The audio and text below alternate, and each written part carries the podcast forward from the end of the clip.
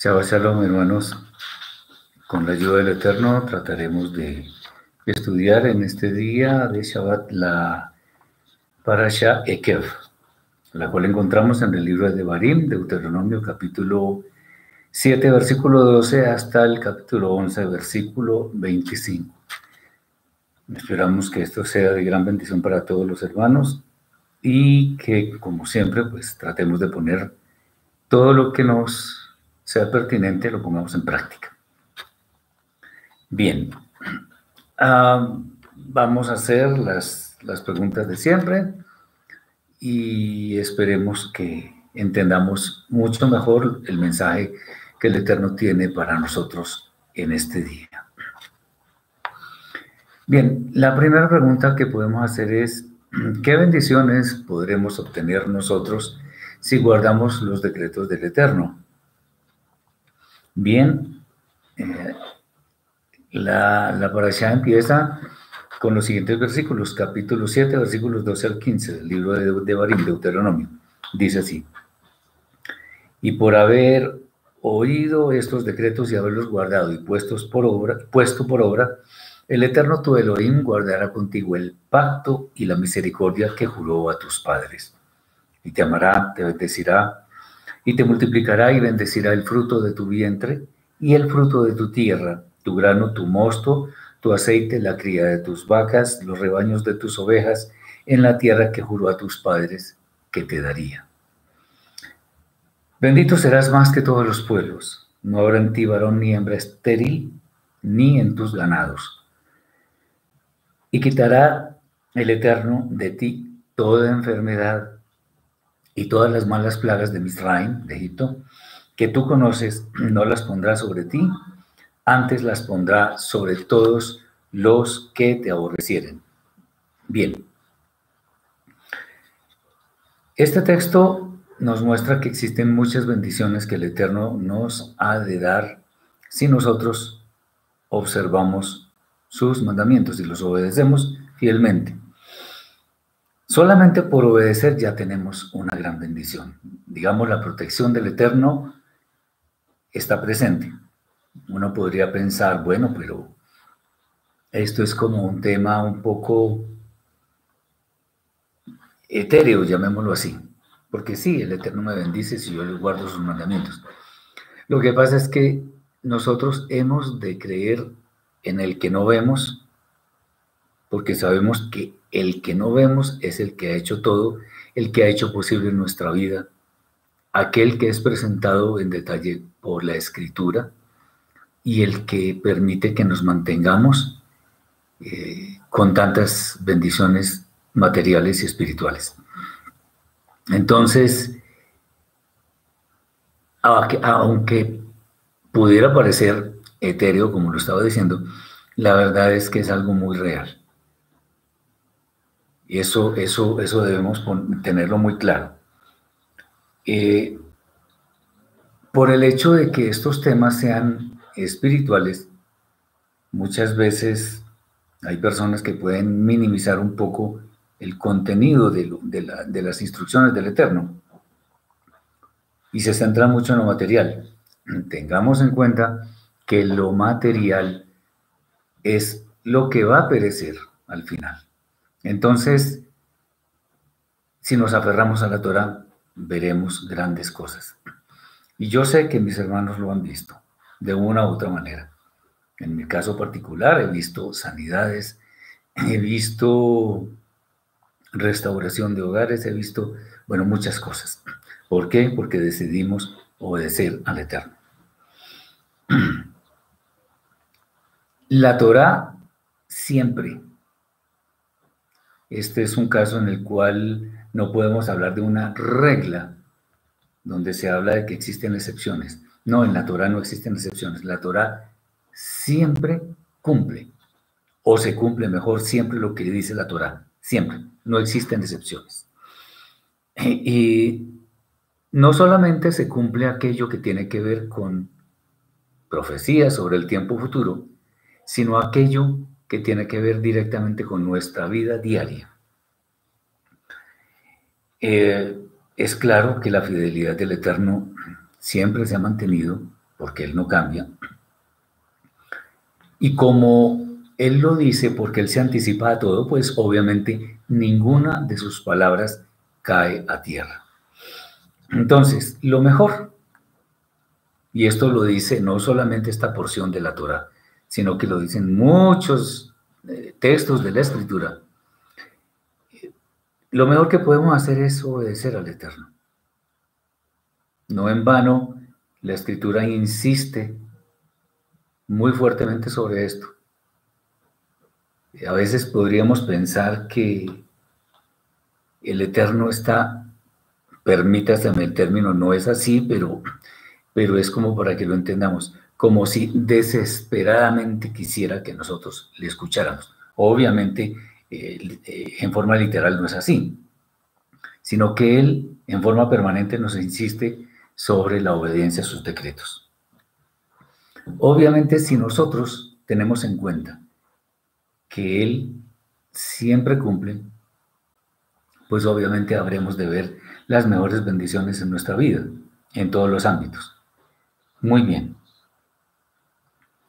Aquí el tema no solamente se trata de bendiciones mm, eh, espirituales, sino incluso materiales.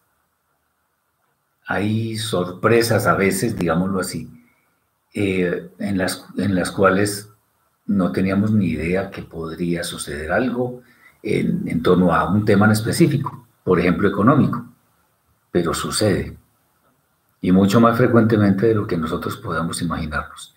Entonces, ¿Cuál es la, digamos, la, gran enseñanza que sale de este texto? Hay bendición si obedecemos. Y esto no es una cosa etérea, es muy real. No estoy diciendo que pongamos a prueba al Eterno directamente, porque eso no lo debemos hacer, pero simplemente veamos, quizá en retrospectiva, lo que hemos hecho y cuando hemos obedecido, seguramente nos ha ido bien. Obviamente hay pruebas, pero de todas ellas hemos de salir porque el Eterno nos da la salida. Muy bien. Eh, hay otro, aquí hay muchísimos, muchísimos temas. Es una allá con bastante contenido. Y vamos a mirar otra, otra cosa que tiene que ver con nuestra posición cuando nosotros estamos obedeciendo la Torah y es ¿Por qué la Torah dice en esta, en esta, en esta parasha que no debemos temer a las demás naciones? Bien, para empezar podemos decir que nosotros, como creyentes en el Eterno, por medio de su Santo Maestro Yeshua, tenemos como prioridad la dignidad del Eterno, el amor hacia Él. Y ese amor se ve reflejado otra vez, en la obediencia a sus ribot, a sus mandamientos, a sus ordenanzas. Y cuando esto es así, por causa de la fidelidad del Eterno, sin duda podemos afirmar que Él está de nuestro lado, porque le obedecemos. Entonces, si sabiendo que esto es así, podemos decir, por ejemplo, lo que está escrito por allá en el Salmo 118, en versículo 8, donde dice, el Eterno está conmigo, no temeré lo que me pueda hacer el hombre. Yo no sé si ustedes o algunos de ustedes vieron una película muy conmovedora que fue La lista de Schindler, en blanco y negro, también del, del tema del, de la Segunda Guerra Mundial, cuando el Asesinato múltiple de judíos conmovió al mundo. Bien. Eh, en una escena estaba un, nazi preguntándole a un judío acerca de una labor que tenía que hacer, no vamos a detallar cuál. Y el, y el judío pues no tenía muchas, muchos argumentos para hablar a su favor. Entonces el, nazi, con mucha ira, se lo llevó y lo, y lo hizo arrodillar en el piso y con, con una pistola o con un revólver, bueno, lo que sea. le iba a disparar. De hecho, hizo el, ademán de disparar y la pistola se trabó. Increíble, pero digamos, eso es solamente una escena que puede ilustrar en una forma muy gráfica que cuando estamos del lado del Eterno, o mejor, que Él está del lado de nosotros porque nosotros le obedecemos, sin duda vamos a ser protegidos. Creámoslo porque es así. De hecho, yo en mi vida personalmente lo he sentido. Eso, es, eso funciona siempre, porque son palabras del Eterno, no de nosotros. Ah, si nosotros estamos en camino de, obediencia, que es de las cosas que siempre eh, repetimos una y otra vez, ah, si estamos en camino de obediencia, es porque de alguna forma nosotros hemos creído, ¿por qué? ¿Por qué hemos creído?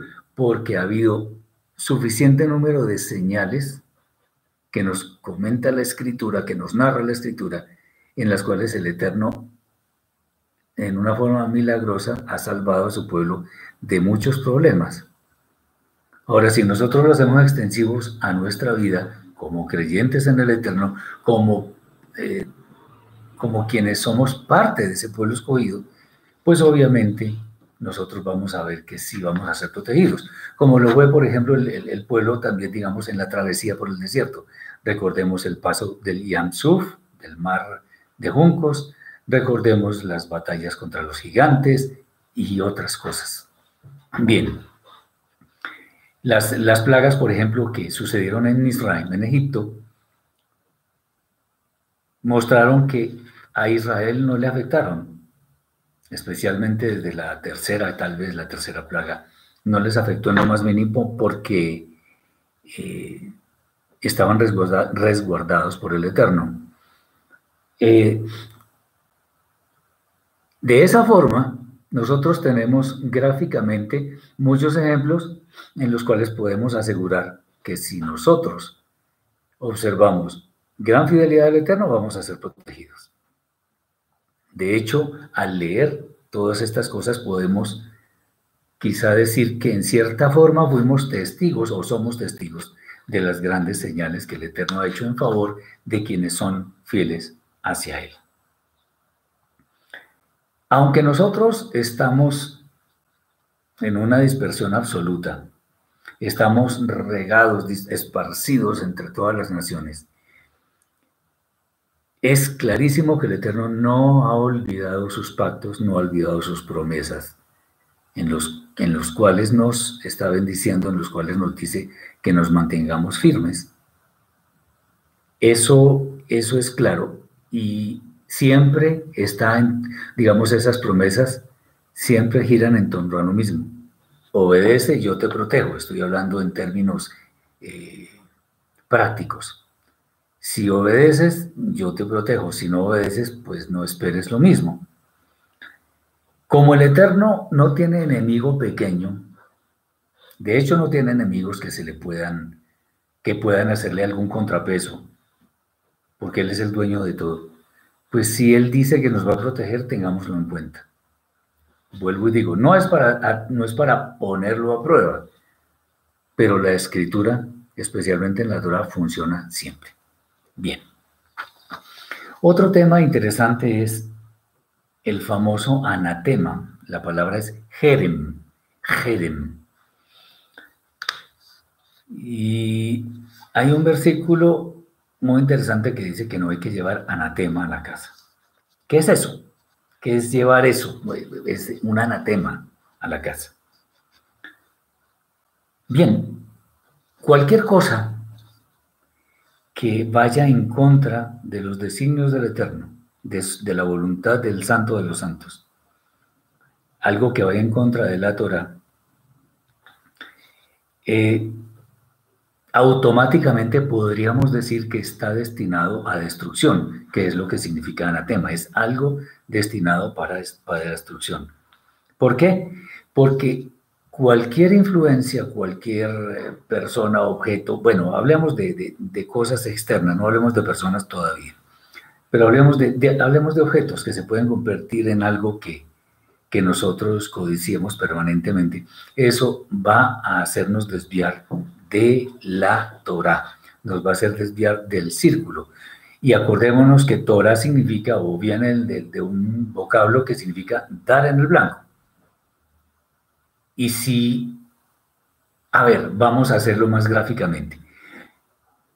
Si yo, eh, si yo soy muy buen ejecutor del tiro al blanco y pongo toda mi atención en el blanco, si es una flecha, por ejemplo, con arco, y yo ya estoy experimentado en eso, seguramente voy a dar en el blanco. Pero ¿qué pasa si yo desvío mi atención así, hacia otro lado y disparo? Pues obviamente no voy a dar en el blanco, porque mi atención está en otro lado. Eso es lo que podemos llamar un anatema. Lo que me impida dar en el blanco, lo que me impida cumplir la Torah, definitivamente es un anatema.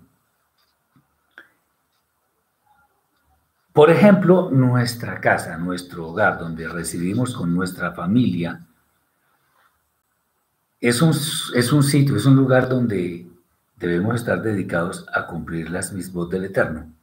Esto no significa estar citando versículos bíblicos, eh, vestirnos de no sé qué forma, tener un, un libro de rezos debajo del brazo, no es eso. Un hogar, una familia donde se cumplen las mismas del Eterno es un hogar donde hay amor entre los integrantes de la familia, hay amor hacia los de afuera, hacia el prójimo, se practican las buenas obras, se practica la honestidad, la lealtad, todo eso. Eso significa un hogar donde esté lleno de mis votos. Cualquier cosa que esté en contra de esa forma de vida que nosotros practicamos y que está en concordancia con los mandamientos del Eterno, es un anatema. Eh, debemos tratar de deshacernos de eso.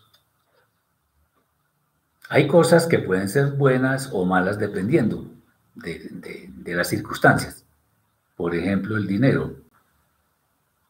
Una familia muy piadosa puede tener mucho dinero,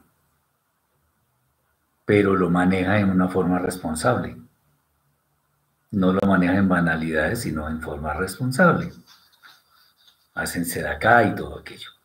Pero hay familias en las que el dinero puede ser incluso un problema entre ellos, puede ser motivo de, de desviar la atención hacia cosas mundanas, en fin, depende. Entonces, dependiendo de la calidad del hogar, eh, debemos mantener en él todo aquello que conduzca a elevar más nuestra espiritualidad, o sea, a estar más cerca del Eterno. Recuerden que, por ejemplo, nuestros primeros padres, Adán y Jabá, fueron expulsados del Gan Edén, del jardín del Edén, porque cometieron un pecado gravísimo. Desviaron su atención hacia lo que no es del Eterno. Entonces, ¿qué pasó? Eso que era anatema fue lo que inundó sus vidas y les hizo acreedores a ser expulsados del jardín. Entonces, en el caso, en el caso de nosotros, tengamos en cuenta que el Eterno no conecta con las prácticas paganas, mundanas, pecaminosas.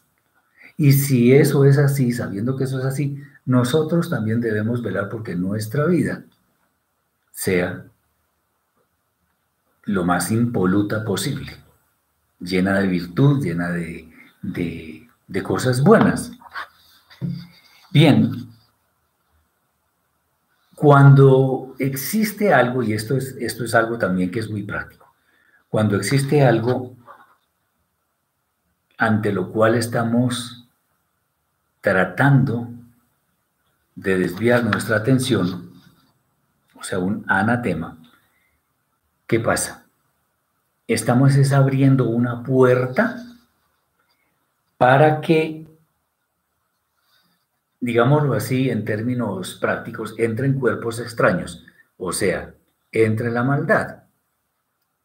si nuestra casa se convierte en un lugar en el que se practican cosas raras, se hacen fiestas inadecuadas, por ejemplo, entonces se empiezan a invitar personas que tienen costumbres muy reprobables tal vez. Pero si el mundo exterior a nuestro hogar sabe que nosotros estamos en ciertas prácticas que no conectan con esa maldad, pues seguramente en cierta forma estamos como impermeabilizando nuestra familia, nuestra casa, para que el mal no entre. Aquí hay una pregunta.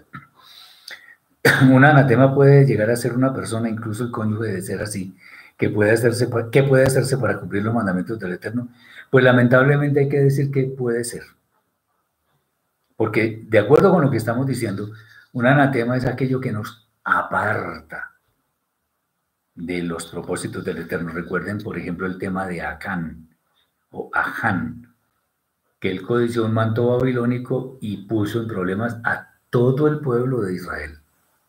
Y tuvieron que apedrearlo, tuvieron que ejecutarlo, porque estaba llevando al pueblo a algo que, que no era correcto. Entonces, una persona, digamos, yo no, me cuesta un poquito de trabajo llamar anatema a una persona, pero en realidad en la práctica podría ser, ¿en qué sentido? De que si la persona está tratando de llevarnos a prácticas que son pecaminosas, pues o la ponemos en su sitio o, toca hacer algo para que esa persona no siga siendo una influencia mala para, para el hogar tengamos en cuenta eso. Entonces, si es posible, o sea, una persona puede llevar malas influencias a una casa, puede llevar costumbres que son incorrectas, que son abominables incluso para la Torah, y obviamente eso no puede admitirse. Nosotros tengamos en cuenta que en, nuestra, en, nuestra, en nuestro hogar, en nuestra casa, somos quienes ponemos las, las reglas. Y esas reglas las debe cumplir cualquier persona que llegue a nuestra casa. Si no las cumple, pues seguramente habrá que decirle que, que se vaya. En, el caso de lo que dice mi hermano sobre el, tema del cónyuge, pues es muy complicado. Es muy complicado, pero el Eterno nos llamó a unidad, a armonía y no a estar en esas cosas tan horribles. A veces hay unos irrespetos espantosos, hay peleas, hay, grosería, hay muchas cosas. Eso no debe ser así. Cuando las dos personas definitivamente no pueden estar juntas, pues deben ver la posibilidad de, separarse o algo así. Ese es, el tema. Para cumplir los mandamientos del Eterno, pues, ¿qué es lo que hay que hacer? Pues hacer lo que sea necesario para que en el hogar reine la armonía y se puedan cumplir esos mandamientos. Nos dice Ivana, eh, ser santo es mantenerse apartado. De hecho, la palabra kadosh, que traducen mal santo, realmente significa apartado, pero vale la aclaración porque eso tiene que ver exactamente con lo que estamos comentando. Bien. Entonces, ¿cuál es el tema? No debemos traer a nuestra casa nada que nos contamine, nada. Y nada es nada literalmente. Eh, acuérdense que, por ejemplo, para, para entrar en las, en las drogas, basta en la gran mayoría de los casos una primera vez de probar el, el asunto para entrar en una adicción que es dificilísimo de quitar. ¿Por qué? Porque dejamos entrar algo con lo cual quisimos experimentar. Y ni hablar de otro tipo de costumbres, ¿no? Puede suceder con el alcohol, con el juego. Cualquiera puede poner su propio ejemplo y seguramente ya, ya tendrá tema para, para entender lo que estamos hablando. Juan dice, ¿qué pasa si mi hijo no quiere nada con el Eterno y vive con nosotros? Pues hay que seguirlo estorbando estorbando en el buen sentido. Eh, el hijo tiene que obedecer. Mire, le voy a decir algo, pues no es para... Eh, hoy en día no podemos aplicar ese, esa, esa acción por muchas razones. Pero en la Torah misma está escrito que el hijo contumaz y rebelde, cuando persiste en su comportamiento hay que llevarlo ante los jueces. Si sigue así, en últimas toca matarlo. Eso está escrito, yo eso no, eso yo no me lo inventé, eso está escrito en la Torah. Ahora, no estoy diciendo que a nuestros hijos toque aplicarles esa pena, pero, pero otra vez, quienes ponen las reglas en una casa son los padres. Eso está claro. Lo que pasa es que lamentablemente en este mundo actualmente eh, hay muchos padres que son laxos con sus hijos y les permiten hacer lo que quieran, que son amigos de los hijos. Bueno, los padres y los hijos no deberían ser amigos, empezando porque existe una gran brecha generacional, una diferencia de costumbres, en fin. Bueno, el caso es que al hijo hay que, hay que ponerlo, perdón por la expresión, contra la pared, es decirle, aquí el que manda soy yo. Y usted debe entender que aquí se hace lo que, lo que, lo que estamos nosotros eh, diciendo que se hace. A los hijos hay que, hay, que, hay que criarlos, hay que llevarlos por el camino y, tratar de, de encauzarlos por el, la senda correcta. Y me aprovecho para decir algo, y es que, y eso, eso, fue muy sabio, eso es muy sabio porque alguien seguramente con mucha experiencia lo dijo, y es, que tenemos una buena parte ganada con nuestros hijos en la medida en que controlemos las amistades. Porque ahí puede haber mucho de eso que estamos hablando, que es el famoso anatema. Tengamos mucho cuidado con eso. Entonces, el, eso se puede prestar para muchas, para muchas derivaciones, digámoslo así. Pero en últimas, lo que el Eterno quiere es que no tengamos nada que pueda ser considerado anatema, nada que sea abominable para la Torah. En el caso del hijo, no es que el hijo sea abominable, sino lo que hace. Entonces hay que encauzarlo. Y con amor, pero con firmeza. Acordemos, acordémonos de que el que ama disciplina. Eso es clarísimo. Por eso el Eterno prueba sus instrumentos. Muy bien.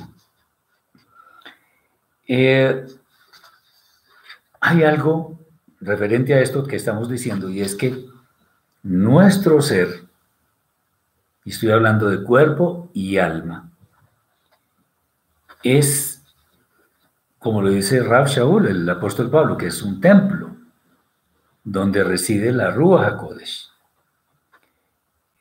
Eh, reside el aliento del Eterno, una, una porción muy pequeña del aliento del Eterno. ¿Ya saben para dónde voy? Pues que si nuestro cuerpo es un templo, nosotros, nuestro ser es un templo, ¿qué debemos hacer? Pues no debemos tener anatema dentro de nosotros mismos. Ni pensamientos, ni obras, ni intenciones, ni nada de eso. Ni objetos, obviamente, tampoco. Tengamos eso muy claro. Cualquier cosa que nos contamine debe ser sacada o arreglada si es el caso, si estamos hablando de, personas. Muy bien. Sobre esto hay mucho que hablar, pero, eh, y no lo podemos, digamos, no lo podemos tratar solo en un, en un tiempo como este, pero vale la pena ponerlo sobre el tapete para que todos lo veamos y nos demos cuenta de la gran inconveniencia que hay de tener un anatema en nuestra casa hay muchos temas que, tienen que ver con esto. Bien, vamos a otro tema bien interesante, bien bonito acá, y este es, este me gusta también porque es muy práctico, y es, ¿cuál es el significado de las palabras y comerás y te saciarás y bendecirás al eterno tu Elohim por la buena tierra que te habrá dado? Bien. Aquí dice claramente, ojo con esto. Voy a poner algunos ejemplos, pero y lo quiero hacer con todo el respeto del mundo. Pero es bueno que los entendamos porque vale la pena discernir todo este asunto. Y comerás y te saciarás y bendecirás al Eterno. O sea que el orden es comer, saciarse y después de eso bendecir al Eterno. Hay personas en algunos movimientos religiosos que antes de comer hacen una oración larguísima y piden por esto y aquello y el agradecimiento y bendiciones y no sé qué, y, la comida se enfría. Bueno, él, así no es. Buena intención. Yo muchas veces digo, intención correcta, método equivocado. Porque precisamente uno debe bendecir cuando ya ha recibido ese, cuando queda saciado. O sea, una vez que comemos ya y, estar saciados, ya estamos en la disposición de bendecir y agradecer al Eterno. ¿Por qué? Porque recibimos literalmente abundancia en el sustento, especialmente en el alimento. Ah, Este alimento obviamente es de la tierra que el Eterno nos ha, en la cual el Eterno nos ha puesto. Bien, los sabios de Israel dan este texto como la clave, como la base para agradecer toda comida que hemos tomado previamente. Y eso no importa dónde vivamos, si es en Israel, en Rusia, en Colombia, en, Paraguay, en, en España, donde sea, no importa. ¿Por qué? Porque pues, el Eterno nos provee lo necesario independientemente del sitio donde estemos residiendo. Y este, y esta, este, este sustento que es, es el alimento, el techo donde vivir, el vestido, en fin, todo eso. La señal de agradecimiento de alguna forma eleva el nivel de santidad de ese alimento. Y obviamente de nuestra alma, de nuestra Neshama. Porque nuestras palabras lo que hacen es que hayan eco en los cielos. Y al haber eco en los cielos, pues de allí fluyen bendiciones hacia nosotros. Es una cosa interesante. En e, este es un momento en el cual nosotros debemos aprovechar para fortalecer la gran conexión que puede haber entre nuestras almas y el Eterno, bendito sea. Esto debe convertirse en una costumbre. Entonces, ¿el tema cuál es? Antes de comer, incluso existen una serie de bendiciones, de Berjot, que, que en el pueblo judío bien las han diseñado para este efecto.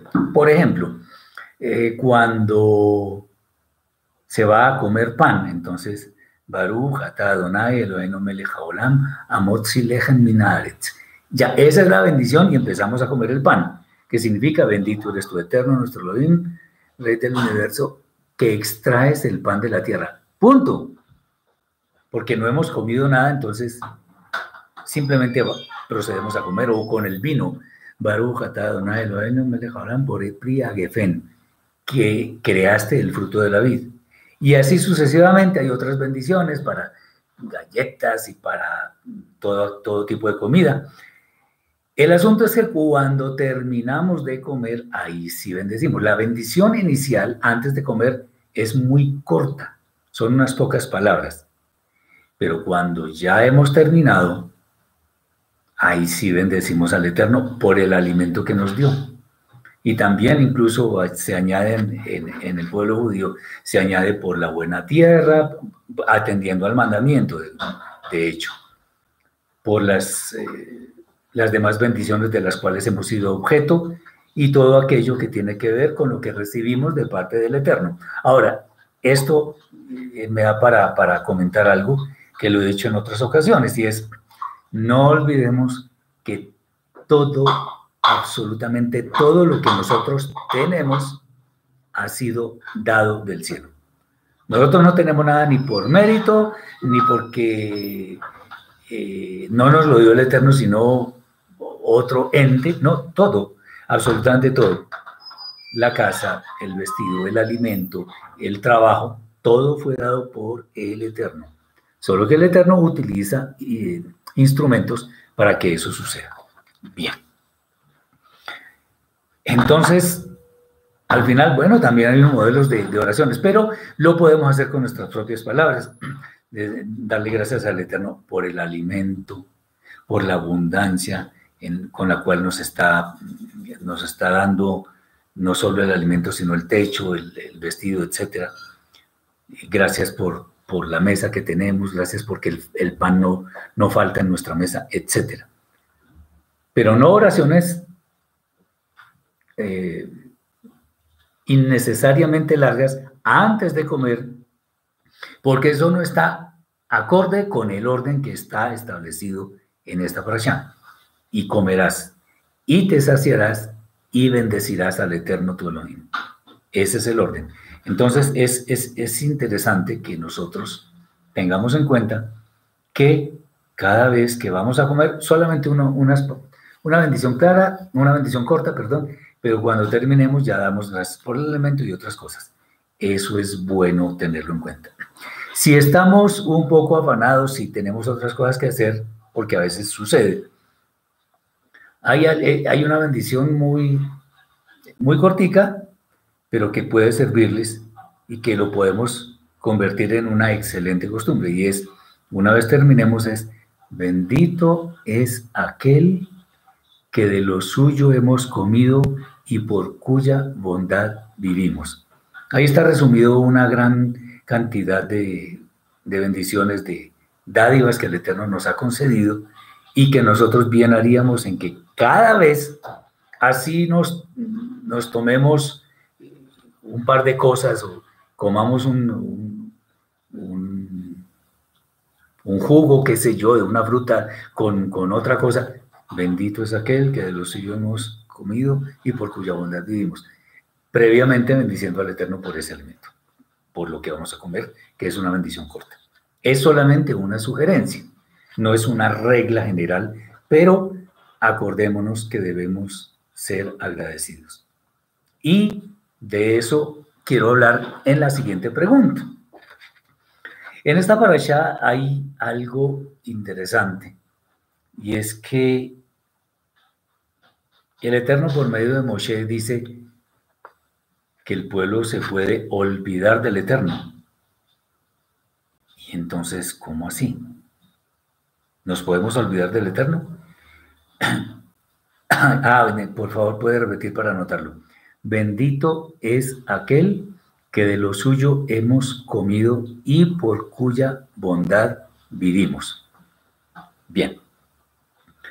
Entonces, ¿cómo así que nos podemos olvidar del Eterno? ¿Qué consecuencias puede traer eso? Pues si nosotros estamos en este camino, pues se nos hace muy raro que que alguien se olvide del Eterno. Bueno, pero si la Torah lo dice es porque efectivamente no solamente ha sucedido, sino que a nosotros mismos nos puede suceder en cualquier momento. Bueno, de hecho, si no fuera así, esta advertencia no sería necesaria, estaría de más. El tema cuál es? Cuando el ser humano está gozando de beneficios especialmente materiales, lamentablemente es muy dado a olvidar a sus benefactores, a quienes le han concedido esas bendiciones. Y lamentablemente entre estos benefactores está incluido el Eterno, es nuestro mayor benefactor.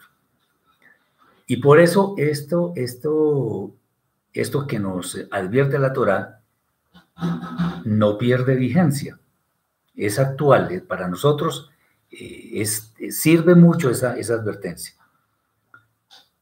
El pueblo de Israel es un espejo en el cual nos podemos mirar, porque acuérdense que por lo menos la primera generación en la travesía por el desierto se quejó muchas veces.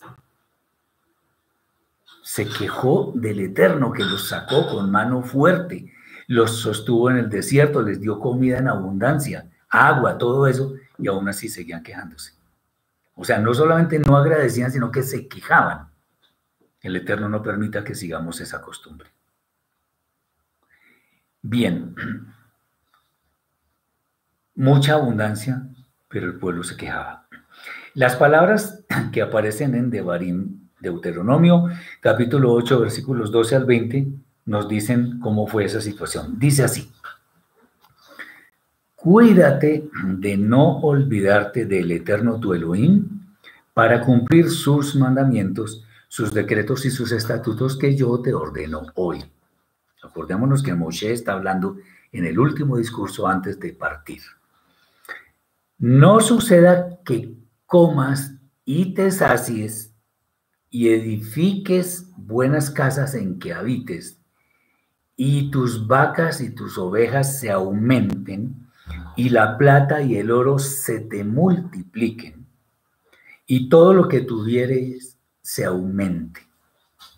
Y se, ojo con esto, se enorgullezca tu corazón, y te olvides del eterno tu Elohim, que te sacó de la tierra de Misraim, de casa de servidumbre, que te hizo caminar por un desierto grande y espantoso, lleno de serpientes ardientes y de escorpiones, y de sed donde no había agua. Y él te sacó agua de la roca del pedernal, que te sustentó con maná del desierto, en el desierto, comida que tus padres no habían conocido afligiéndote y probándote, probándote, para a la postre hacerte bien. Y digas en tu corazón, mi poder y la fuerza de mi mano me han traído esta riqueza. Sino acuérdate del eterno tu Elohim, porque Él te da poder para hacer las riquezas. Él a fin de confirmar su pacto que juró a tus padres como en este día. Mas si llegares a olvidarte del eterno tu Elohim y anduvieses en pos de dioses ajenos y les sirviereis y a ellos te inclinares, yo lo afirmo hoy contra vosotros, que de cierto pereceréis. Como las naciones que el Eterno destruirá delante de vosotros, así pereceréis, por cuanto no habéis atendido la voz, a la voz del Eterno, vuestro Elohim. Tremenda advertencia. Nosotros podemos disfrutar de las cosas materiales, evidentemente para eso están, pero el problema empieza a surgir cuando nos enorgullecemos por esas posesiones materiales, creyendo que es mérito nuestro tenerlas. O sea, voy a, voy a explicar un poco. Si trabajamos en una empresa, pues esa empresa nos paga por nuestro trabajo. Y puede ser que la remuneración sea muy generosa. Y muchas personas, eh, digamos, toman esto como, como un pretexto para decir, yo me lo merezco. Yo para eso vivo, para eso trabajo. Eso significa que entonces pueden comprar eh, lujos innecesarios. Yo no sé si ustedes han, escuchado de deportistas de élite que tienen, no sé, 10, 15 carros lujosísimos. Colecciones de carros, ¿como para qué? Unas mansiones en las que viven dos, tres días al año porque tienen en varios sitios del mundo. Sí, ganan todos los millones del mundo, pero decir que uno se lo merece, cuando realmente lo que nosotros tenemos, como dije al comienzo de esta exposición, todo lo que nosotros tenemos ha sido dado del cielo. O sea, la empresa paga la remuneración por el trabajo que se hace, pero finalmente el que permite que esa remuneración exista es el Eterno. Y muchas personas, muchísimas en realidad, como que no lo tienen en cuenta. Eso es eh, una muestra muy gráfica de lo poco agradecidos que somos. Y especialmente con el Eterno, que es quien nos lo ha dado todo. Todo, todo, todo, todo. Debemos agradecer, seamos agradecidos. ¿Qué dice Rab Shaul en una de sus cartas? Dad gracias por todo, porque esto es bueno y agradable delante del Eterno tu Elohim. Dad gracias por todo. No es que tomemos esas acciones de gracias como la repetición de la repetidera, pues, y que yo, no, sí, entonces me dieron algo, yo doy gracias, pero no forma mecánica, no, que salga del alma. Yo agradezco porque siento que fui gratificado por alguien y porque en últimas ese alguien es un instrumento del Eterno, que me está dando algo que en últimas no me merezco. Porque así es. Nada es por merecimiento, todo es por gracia, todo es por la misericordia del Eterno que ha querido, le ha placido abundarnos en bendiciones. Pero Él. Entonces no creamos que tenemos mucho porque nos lo merecemos, porque yo he trabajado toda una vida y eso es lo que me merezco. Me merezco. Eso lo decide el Eterno, no yo. Ahora, obviamente, si he trabajado bien, honestamente, en fin, he hecho un buen capital, bueno, ok, disfrutémoslo en la forma adecuada y no ufanándome de riquezas que no son méritos míos, sino del Eterno. Espero que sea claro esto. Entonces, Enorgullecernos, por, por temas materiales que han sido concedidos por el cielo no tiene ningún sentido. Eh, como dice este texto también, es el Eterno quien nos da la fuerza y el poder para hacer riquezas. Si Él no quisiera dárnoslo, pues no nos lo daría, así de simple, pero es Él. Y por eso a Él todo honor, toda gloria. A Él todo reconocimiento de que Él es el dueño del universo, el amo de todo lo existente. Sin cuya fuerza nosotros ni siquiera existiríamos. Tengamos muy en cuenta esto. Ahora, es que además no es solamente olvidar, el simple hecho de olvidar que no es bueno, sino que además si olvidamos toda esa abundancia de la cual hemos sido objeto por parte del Eterno, pues nos van a venir calamidades, quizá enfermedades, problemas, qué sé yo. El Eterno resiste a los soberbios y da gracia a los humildes. Nunca lo olvidemos. Nosotros como creyentes en el Eterno, por medio de su Mashiach y Yeshua, tenemos toda obligación de darle la gloria a Él, agradeciéndole por absolutamente todo, pero no como algo mecánico, sino algo que sentimos de verdad. Estamos en una buena situación, agradezcamos. Gracias, Señor. Gracias por este, por este carro, por esta casa, por este vestido, por, por la comida, por absolutamente todo, por mis hijos por mi esposa, por todo. En realidad todo es un regalo que me hace el Eterno. Él me da talentos, me da capacidades y esos talentos y capacidades son un regalo del Eterno. Pero ojo, hay que tener en cuenta que Él nos da todo eso y Él está viendo en cada momento cómo utilizamos esos dones, esos bienes esas bendiciones. Entonces, utilicémoslos en la forma adecuada. Eso es algo que debemos tener en cuenta todos los días de nuestra vida, en todo momento. Por eso es que, por ejemplo, en el pueblo judío, tiene cosas muy buenas, eso hay que decirlo. Aunque a veces pareciera una especie, y lo digo con respeto, pero pareciese una especie de muletilla, cuando una persona saluda a otra y le dice, ¿cómo estás? Y entonces la persona dice, Bruja Hashem, bendito el Eterno. Bueno, así dicen ellos. Ni siquiera dicen, no, estoy bien, sino dicen, Hashem. Porque hay una, hay una, digamos, una costumbre que es casi una norma, y es que ellos dicen que al Eterno hay que bendecirlo al menos 100 veces al día. Bueno, eso no está escrito. Pero en el fondo, lo que está tratando de decir esa norma es que nosotros debemos siempre mirar hacia el Eterno y ver en Él al dador de absolutamente todo lo que nosotros tenemos.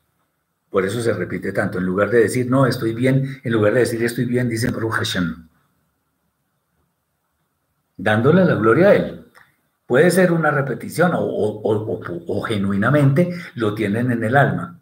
Es algo interesante. Lo pongo como ejemplo porque eso es algo que sí nosotros deberíamos tomar. No tanto la bendición, bendito el Eterno, pero cuando nosotros decimos que, estamos bien, entonces estoy bien gracias al Eterno. O estoy bien, bendito el Eterno, que es el equivalente al famoso Baruch Hashem.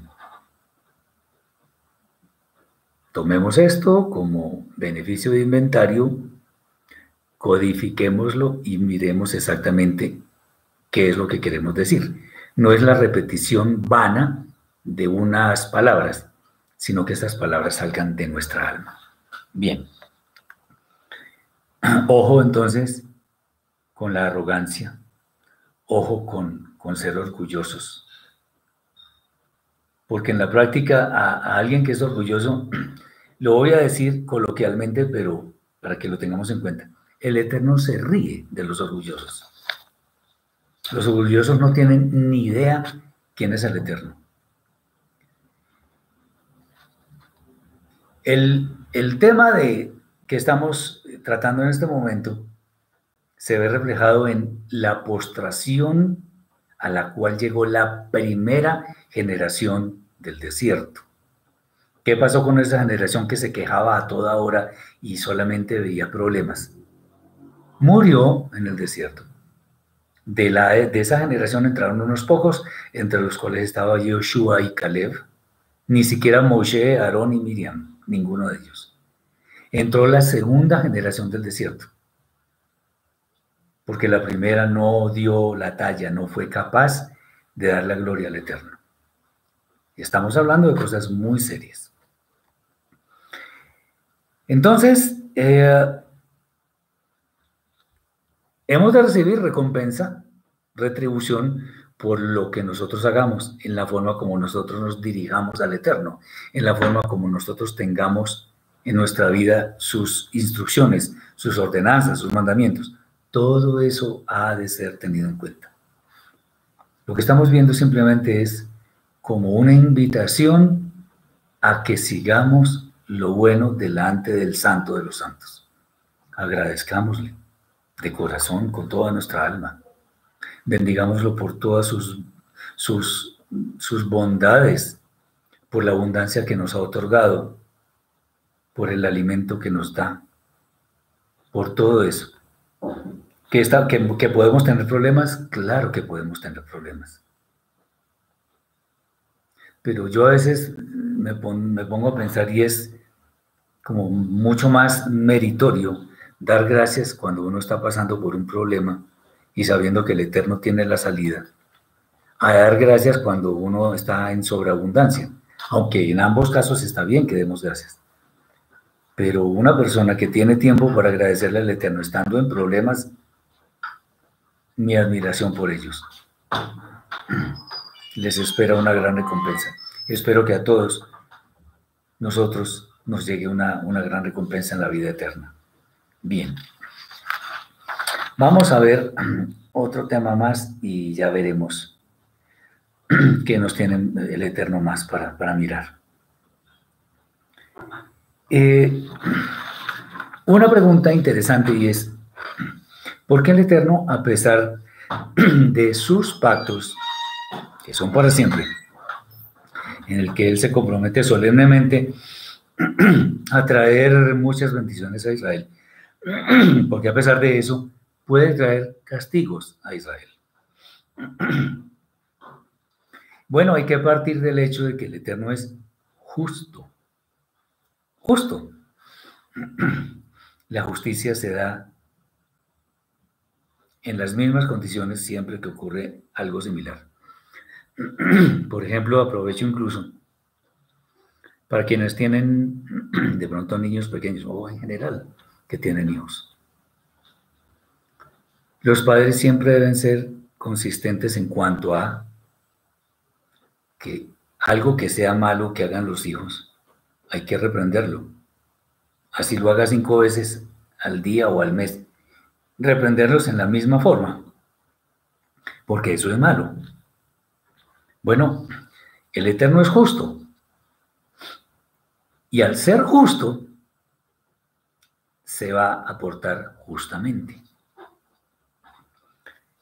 Israel evidentemente es el pueblo escogido porque eso lo dice la escritura, la Torah lo dice varias veces, es el pueblo escogido. Pero esto no le da derecho al pueblo escogido para conducirse como le venga en gana, en forma liviana, no de ninguna manera. Eh, de hecho, al haber sido objeto de los pactos y las promesas más sublimes que puedan existir en este mundo, debe, eh, debe ser exigido mucho más que a los demás pueblos. Eso es obvio. Recordemos que un estudiante de décimo grado, que a un estudiante de décimo grado, por ejemplo, se le puede pedir información que vio en cuarto grado, en tercer grado, en quinto grado, porque para llegar al décimo grado tuvo que haber aprobado los grados anteriores. Pero a un niño de segundo grado no se le puede pedir información de que solamente se vende en grado 10 o grado 11, porque eso no es justo. Bueno, el Eterno es, actúa en esa dirección. Al que se le ha dado más, se le exige más. A nosotros como creyentes, ¿qué creen ustedes? Se nos va a exigir más, porque de alguna forma tenemos más conocimiento, lo cual no es mérito nuestro, sino que el Eterno le ha, le ha placido darnos ese conocimiento, porque nosotros le hemos buscado con todo nuestro corazón. Pero hay de nosotros si nos vamos por el lado que no es. Hoy en día podemos ver que existen algunas conductas que el mundo considera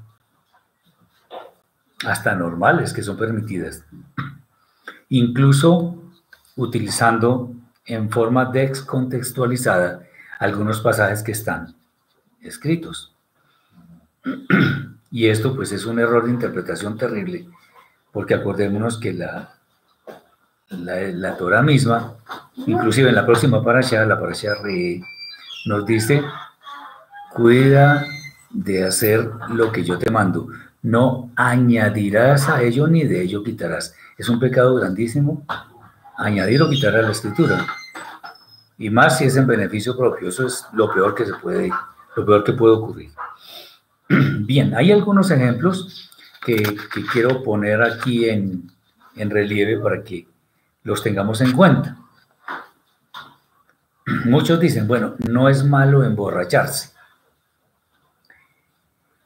Eh, a ver, en, la Torah no existe una mitzvah que diga que es un pecado grave emborracharse. Inclusive en el pueblo rabínico, en el pueblo judío rabínico, eh, se habla mucho de que no hay un juicio sobre alguien que se emborrache. Pues una persona se conoce, se conoce bien cuando está bajo los efectos del alcohol. Eso es lo que argumentan. Pero también pues el, alcohol, como se sabe en, general, eh, provee cierta desinhibición, cierta alegaría, en fin.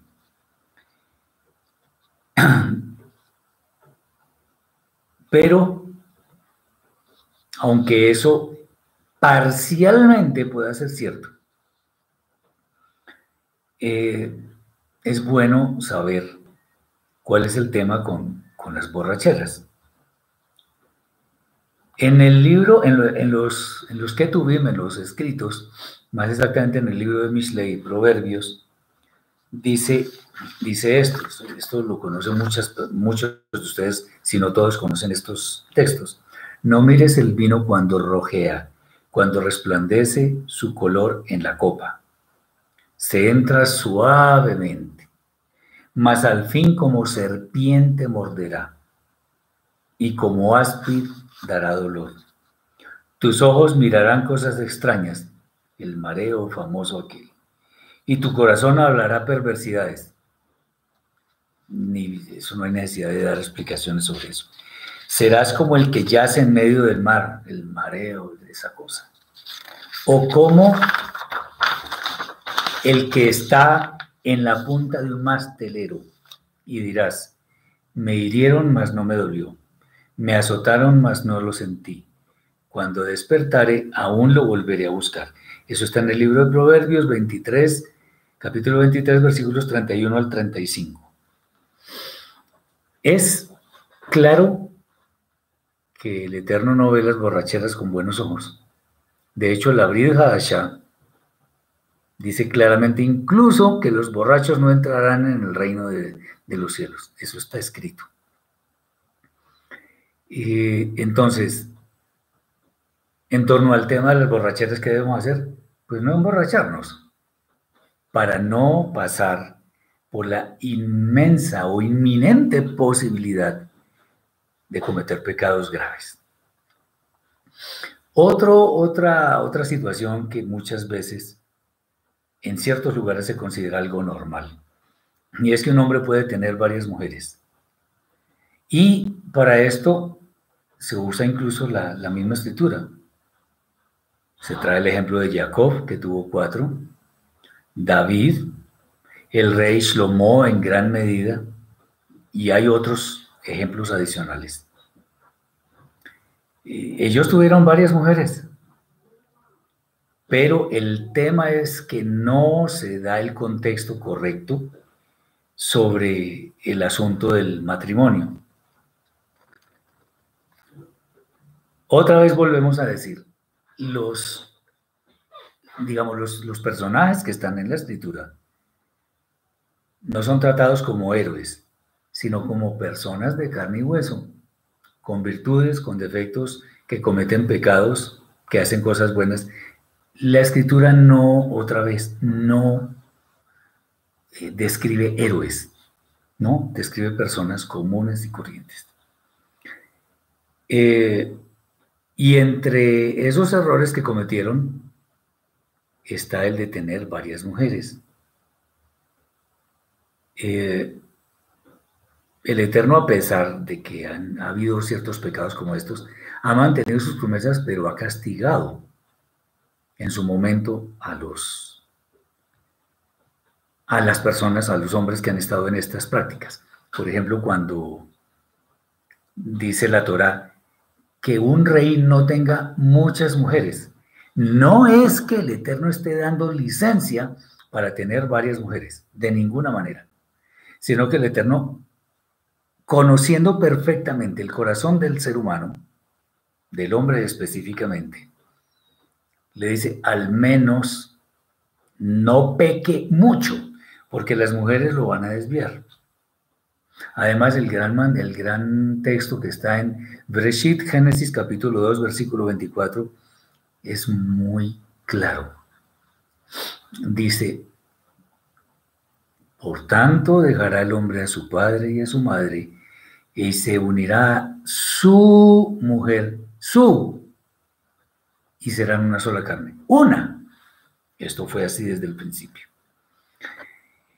Otro, otro tema esto sucede en muchos círculos también. Y es que la mujer puede mantener al varón. Aquí hay un argumento que definitivamente yo no comparto. Y es que mientras el varón se dedica a estudiar Torah, la mujer debe trabajar para mantenerlo. No, no, no, no. Eso es absolutamente incorrecto. Recordemos que fue Adán quien fue puesto en el jardín para trabajarlo y para cuidarlo. No fue Jabá, su, su mujer, Eva. No, no, no, no. Fue Adán. Eh, ese es el orden que el Eterno estableció.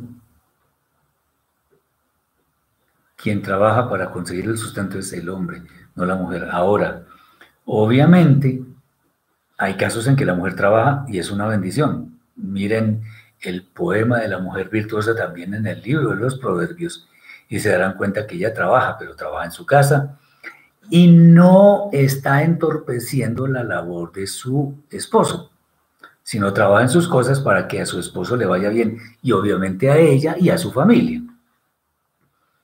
Pero esto no significa que ella sea quien debe llevar el peso de todo en el hogar, sino que es el varón. Eh, el tema es, la mujer trabaja para ayudar al esposo, no para reemplazarlo, porque así no es el tema. Para ayudarlo, no para reemplazarlo.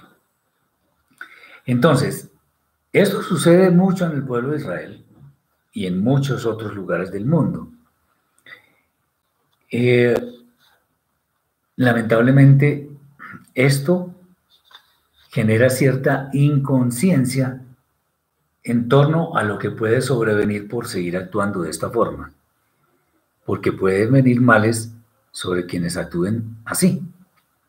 El Eterno da la retribución a cada persona según sus obras, lo cual también está escrito, y esto incluye a todo el mundo. Aquí esto no se trata de Israel solamente, sino de todos los pueblos del mundo.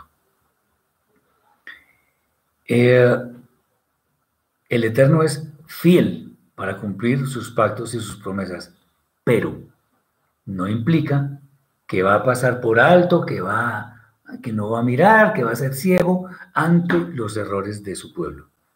A Israel también le han de venir sus recompensas por causa de sus malas acciones, como pueblo e, e individualmente. Entonces, otra vez, el pueblo de Israel como el, estudiante de décimo o de once grado tiene más responsabilidad, no es la única, sino que tiene más responsabilidad que los demás pueblos.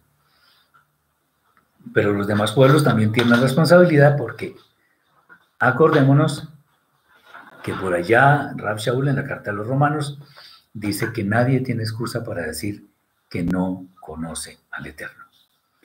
Espero que esto haya sido de bendición para mis hermanos. No olviden, hay un sitio que nosotros tenemos que se llama, que está en www.nuestra-torah.com, Torah con H al final. Este es un sitio que tenemos, donde pueden consultar, hacer preguntas. Tenemos las redes en Instagram, en Facebook, bueno. Tenemos un grupo en Telegram muy bonito y estamos aprendiendo. Pero espero que todo esto sea de gran bendición para ustedes, para todos nosotros y que el Eterno les conceda un Shabbat lleno de grandes bendiciones. Como siempre les deseo mucha sanidad en sus cuerpos, en sus almas, que haya mucha bendición y prosperidad en sus hogares, en sus familias, que se, que, se arreglen muchos problemas afectivos, financieros y que el Eterno siga siendo la luz de sus almas. Les deseo un Shabbat muy bendecido. Shabbat Shalom.